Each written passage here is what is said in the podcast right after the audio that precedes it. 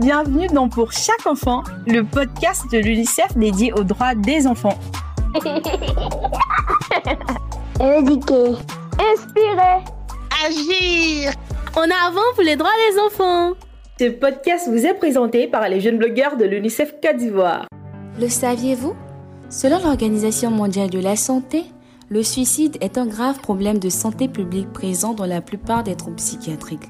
Il se classe comme la 15e cause de mortalité dans le monde, avec environ 1 million de suicides par an. D'ailleurs, en Afrique, 11 personnes pour 100 000 se suicident chaque année et la Côte d'Ivoire enregistre un fort taux de suicide. Bonjour à tous, je suis Linda Ndri, jeune blogueuse de l'UNICEF Côte d'Ivoire. Je vous souhaite la bienvenue dans le podcast pour chaque enfant qui sera consacré à la santé mentale.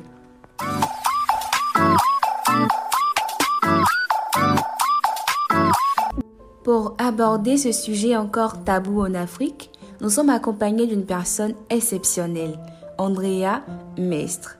Elle est blogueuse et militante contre le VIH-Sida. Bonjour Andrea, comment vous allez? Bonjour Linda, je vais bien, j'espère que vous aussi vous allez bien. Je vais très bien, merci beaucoup de demander. Alors, Andrea est mère de trois enfants et porteuse du VIH-Sida. Elle en parle à visage découvert et sensibilise pour une meilleure intégration sociale des séropositifs. Dites-nous, Andrea, comment avez-vous réussi à trouver l'épanouissement malgré le regard parfois critique de la société? Et qu'est-ce qui vous motive à parler ouvertement de votre situation? Cette annonce ne vous a-t-elle pas ébranlé? Lorsque j'ai appris ma séropositivité, j'avais 22 ans. À 22 ans, on s'imagine tout sauf euh, vivre ce genre euh, euh, de situation, ce genre d'épreuve et c'était très compliqué pour moi. J'ai été ébranlée totalement. j'ai fait une, dépression, plusieurs dépressions même, une tentative de suicide. J'étais vraiment arrivée au fond, au fond, j'ai touché le fond et je suis rendu compte que ce n'était pas juste une maladie, je dirais, physique où on prend des médicaments et après ça ira mieux. C'était une maladie qui touchait le mental, mais euh, d'une manière très très forte et qu'on négligeait un petit peu aussi. Et, euh, c'était important, important de me rendre compte que euh, la santé mentale quand on est séropositif, c'est très important.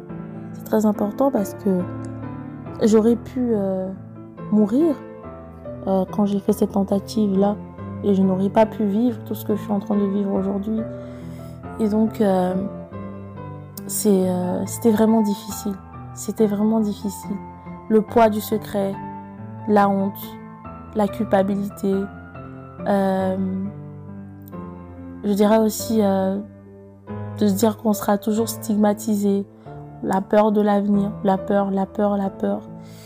Et ce sont des, des poids qui sont très très difficiles à porter au quotidien. En plus du traitement qui est lourd, euh, surtout quand on l'apprend, quand euh, on n'a pas encore construit sa vie, c'est très très compliqué. Euh, j'ai réussi à trouver l'épanouissement malgré le regard parfois critique de la société grâce à, l'amour de mes proches. J'ai eu cette chance d'être entourée, c'est-à-dire j'ai pas eu de rejet de ma famille ni de mes, de mes amis, voilà les plus proches. En face à cette situation très difficile, à cette épreuve, leur soutien m'a été d'une grande aide. Donc, euh, je n'ai pas, je dirais, euh, prêté attention vraiment au regard de la société, vu que j'étais dans, un peu dans une sphère, dans une bulle très protectrice. Et également grâce à la foi. Et étant donné que je suis chrétienne, j'ai puisé ma force également dans la foi retrouver mon identité en tant que personne, en tant que jeune femme euh, qui est différente en fait euh, du VIH. Voilà. Et euh, ça m'a énormément aidé. Ce qui m'a motivé de parler ouvertement de ma séropositivité, je dirais d'abord de donner un visage au VIH parce que on a cette image là d'une personne séropositive qui est amaigri, qui a des boutons, ou d'une personne euh, euh, qui a eu euh, peut-être une, vie sexuelle assez débridée. Enfin, il y a plein de stéréotypes et de préjugés en fait par rapport au VIH, par rapport aux personnes séropositives.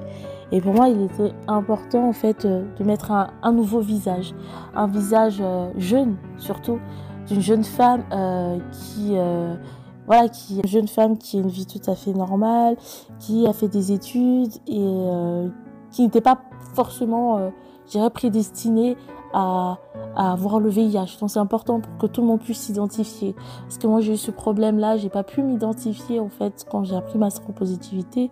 J'ai pas pu trouver une jeune fille en fait qui me ressemblait, qui était africaine, euh, qui avait à peu près le même parcours que moi et qui avait le VIH et et qui avait pu construire une vie, qui avait eu un avenir, en fait, malgré ce virus-là. Et je ne trouvais pas. Donc, j'avais personne euh, sur qui m'identifier. En fait, j'avais personne qui pouvait euh, me donner de l'espoir. C'était très compliqué.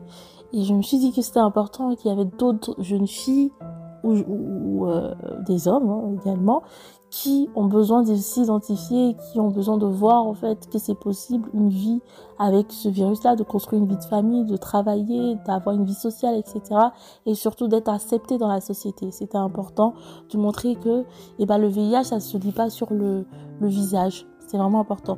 Deuxièmement, je dirais pour aider toutes les personnes séropositives qui n'arrivent pas à s'accepter, qui souffrent de rejet, qui... Euh, qui passe par des moments, des périodes très difficiles parce que quand on apprend sa séropositivité, c'est sa santé mentale qui est atteinte en premier. Et, et, et vraiment, on a cette impression-là que euh, notre vie, elle est totalement fichue, elle est terminée et que ça sera presque impossible d'avoir une vie euh, tout à fait euh, épanouie avec ce virus-là. Donc, moi, il était important de, donner ce courage-là à toutes ces personnes séropositives, étant donné que je suis passée par là, je suis passée par euh, la dépression, par une tentative de suicide, et je me suis dit, je suis pas la seule. Il y a forcément d'autres personnes qui, qui vivent la même chose et qui n'arrivent pas à s'accepter. Donc, c'était important de témoigner. Troisièmement, pour sensibiliser, sensibiliser la jeunesse, surtout les jeunes filles, les jeunes femmes euh, qui sont beaucoup plus vulnérables face à ce virus, leur faire comprendre que le VIH, eh ben, il est toujours là, il touche la jeunesse encore plus fort et c'est un virus qui ne détruit personne. C'était important justement de dire que c'est un virus qui ne détruit personne et que la jeunesse doit faire vraiment attention. Il faut qu'on se fasse dépister, il faut qu'on se protège. Il y a des moyens pour aujourd'hui limiter la transmission euh, du VIH et de faire comprendre à, cette jeunesse-là quel est l'espoir au fait pour un monde sans sida. La jeunesse peut mettre fin au sida, c'est important parce que nous avons les moyens aujourd'hui pour lutter euh, euh, contre ce virus-là. Nous avons les moyens, même si nous n'avons pas de traitement radical, nous avons les moyens pour mettre fin au sida.